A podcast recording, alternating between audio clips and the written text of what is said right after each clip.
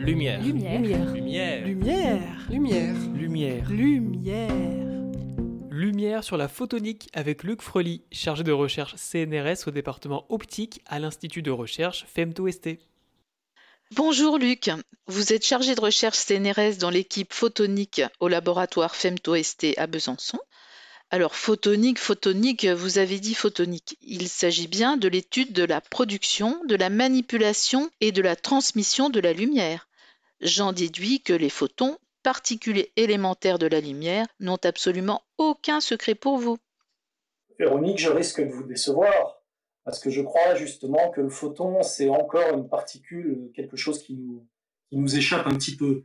Mais effectivement, la photonique, c'est bien, on va dire, l'étude de, des photons, donc de toutes les, on va dire, les, des interactions de la lumière avec notre environnement. En fait, on va dire, c'est l'optique. À la base, c'était l'optique. Il y avait l'optique classique, ondulatoire, moderne. Et, la photonique, c'est un terme, on va dire, plutôt récent, qui regroupe, on va dire, tous les aspects de l'optique et les applications de l'optique aujourd'hui dans le milieu industriel et également dans notre vie de tous les jours, puisque nous sommes entourés par la lumière, entourés par les photons, entourés par la visualisation. Donc c'est vraiment, on va dire, une vision un peu moderniste et moderne de ce qu'on appelait autrefois l'optique. Voilà. Mais ça reste de l'optique et ça regroupe toutes les applications de l'optique. Alors, après avoir étudié un petit peu votre cursus, je vois que vous avez fait des recherches sur la tomographie par cohérence optique. Pouvez-vous nous expliquer de quoi il s'agit? Quel avantage a utilisé cette technologie, par exemple dans le domaine médical ou dans d'autres domaines qu'on ne connaîtrait pas? Voilà, alors peut-être que la meilleure façon d'aborder la tomographie optique, alors déjà, tomo, ça vient d'un mot grec, hein, tomos, euh, qui nous fait penser aussi à topos, topographie. Topographie, c'est plutôt une étude en surface, alors que tomos, on a une étude en volume. Donc il y a la notion de volume à l'intérieur. Donc la tomographie, finalement, c'est l'étude de structure interne. Voilà, une sorte de représentation tridimensionnelle d'un objet, et en l'occurrence, effectivement, dans, dans, ce qui concerne la tomographie optique de cohérence, c'est l'étude typiquement de tissus biologiques en volume. Alors, pour faire simple, on peut comparer ça parfaitement avec l'échographie. Voilà, ça c'est une notion qui parle à tout le monde.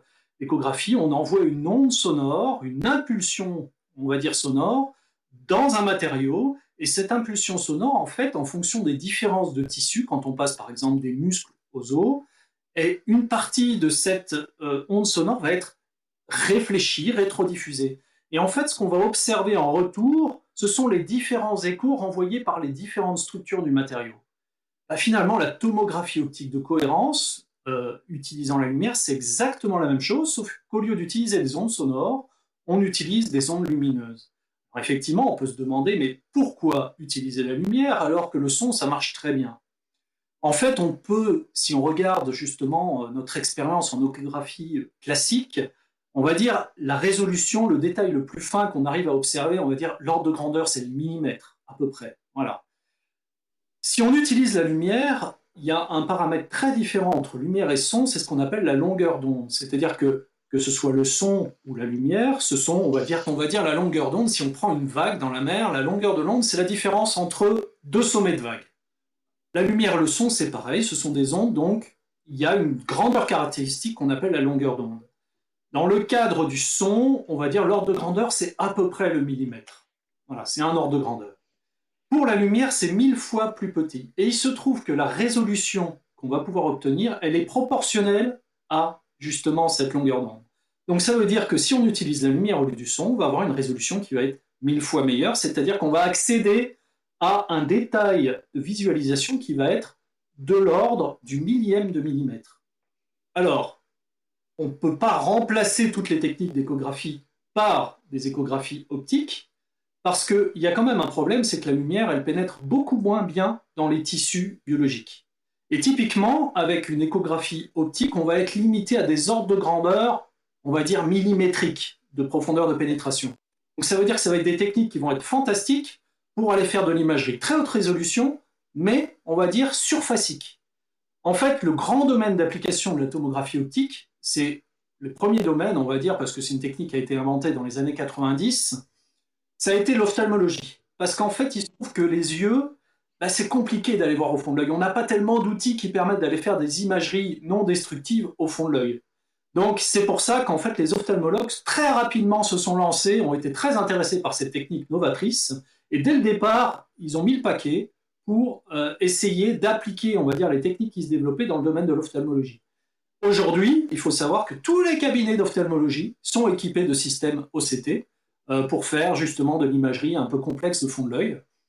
Ça commence à se répandre dans d'autres domaines, par exemple pour euh, l'analyse de euh, la dermatologie, aussi pour aller analyser les grains de beauté en surface. Mais voilà, on va dire la peau, c'est plus facile à observer naturellement, donc il y a un peu plus de frilosité de la part des dermatologues pour remplacer des techniques qu'ils connaissent par des techniques un petit peu plus, un petit peu plus compliquées, parfois plus performantes, mais aussi plus compliquées à, comprendre. Et, dans d'autres domaines que le domaine médical, il y a d'autres utilisations?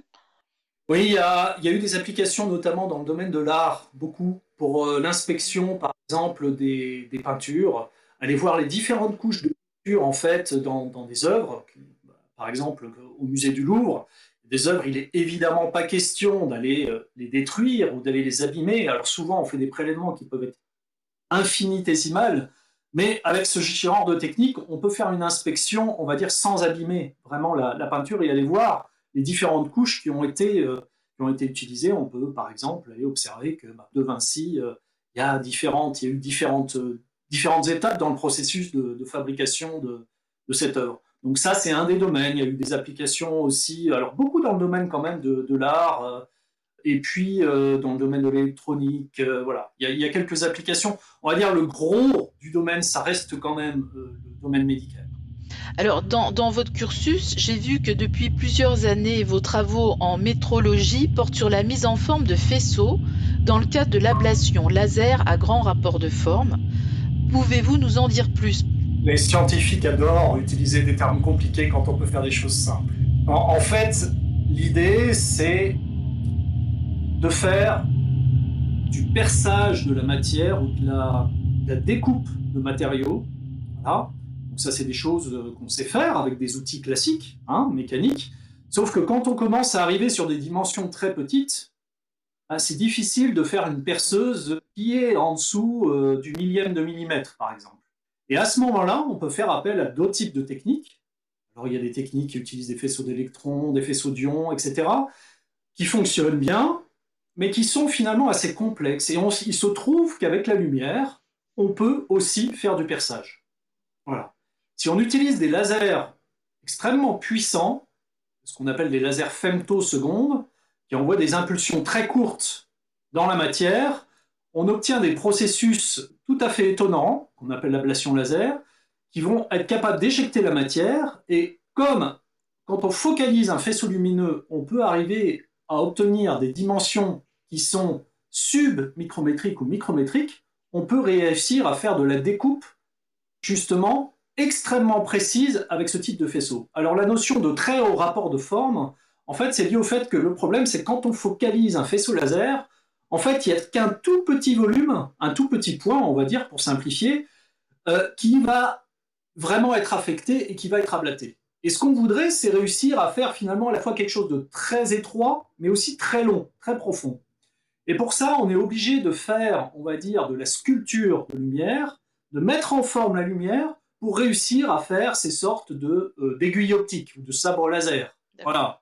Donc on fait des micro-sabres laser en jouant un petit peu sur la, propagation de la lumière et sur la mise en forme de la lumière pour essayer, un, d'avoir effectivement des aiguilles optiques très longues, très efficaces sur toute la longueur.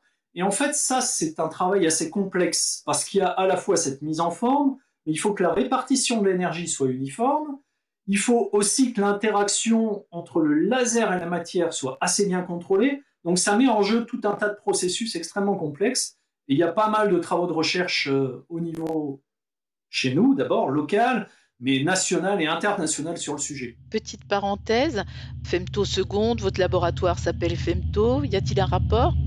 Alors en fait, il n'y en a aucun. Bon, peut-être parce que comme le, laboratoire avait été quand même euh, créé initialement par euh, quelqu'un qui avait pas mal d'acquaintance avec l'optique, peut-être qu'il a un peu influencé, mais au départ, c'est Franche-Comté, électronique, mécanique, thermique, optique, sciences et technologie. Voilà. Il se trouve que c'est devenu femto, mais voilà, à la base c'était juste les, les, les, les, initiales en fait des différents départements qui ont constitué l'institut au départ. Dans le cadre de vos recherches, vous vous intéressez au réseau de neurones photoniques et à l'intelligence artificielle photonique. Je rappelle que les réseaux de neurones artificiels sont des dispositifs informatiques, matériels et ou logiciels qui tendent à calquer leur fonctionnement sur celui des neurones humains.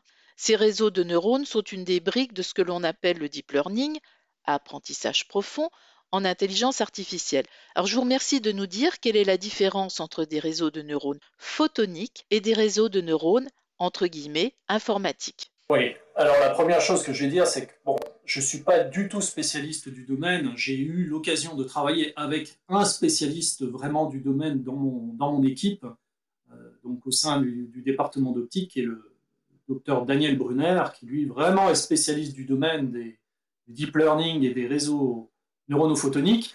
Donc, ce que j'en perçois, ce que j'en comprends, finalement, je suis assez béotien dans le domaine aussi, c'est un domaine qui est en pleine expansion, extrêmement complexe, mais très très efficace, c'est qu'en fait, euh, depuis bien longtemps déjà, les gens, effectivement, cherchent à copier le fonctionnement du cerveau. Parce qu'en fait, pour, en fait, pour faire des ordinateurs. Parce qu'en fait, le truc, c'est que le cerveau, il est extrêmement efficace en consommation énergétique savoir qu'un cerveau consomme à peu près 20 watts. C'est moins qu'une ampoule. Sauf que pour faire l'équivalent avec des ordinateurs, il y a eu par exemple, en plusieurs cas, euh, un ordinateur euh, IBM Watson avec 90 serveurs en parallèle. Donc euh, un serveur, c'est 1000 watts de consommation. Donc 90, voilà, vous pouvez multiplier. Qui avait réussi à battre effectivement des joueurs alors, c'était pas le jeu de Go, là, mais il y a eu aussi le cas avec le jeu de Go, qui avait réussi à battre effectivement des joueurs à je sais plus quel jeu, mais avec une puissance phénoménale de calcul. Le cerveau, c'est 20 watts. Voilà. Donc, il y a ce premier aspect, c'est quelque chose qui est essentiel dans les, qui intéresse dans les réseaux neuronaux, c'est le fait qu'on peut diminuer la consommation à terme. On n'en est pas encore tout à fait là. Alors, la différence après bien sûr, les gens ont commencé à essayer de faire des réseaux neuronaux, à calquer le fonctionnement des neurones et des synapses à partir d'ordinateurs ou de circuits électroniques. Voilà. Mais c'est finalement tout de suite assez complexe parce qu'en fait, le secret euh, du cerveau, c'est que, on va dire, il mélange à la fois l'information de mémoire et l'information de calcul. C'est-à-dire que tout est plus ou moins au même endroit, entre synapses et neurones. Dans un ordinateur, les processeurs, qui sont les calculateurs, sont séparés des zones de mémoire. Et finalement, les transferts d'informations entre les deux, c'est ça qui consomme beaucoup d'énergie. Donc, c'est pour ça que le cerveau est déjà beaucoup plus efficace. Après, la deuxième chose, c'est que la capacité de stockage du cerveau, elle est énorme parce qu'il y a énormément de neurones et de synapses.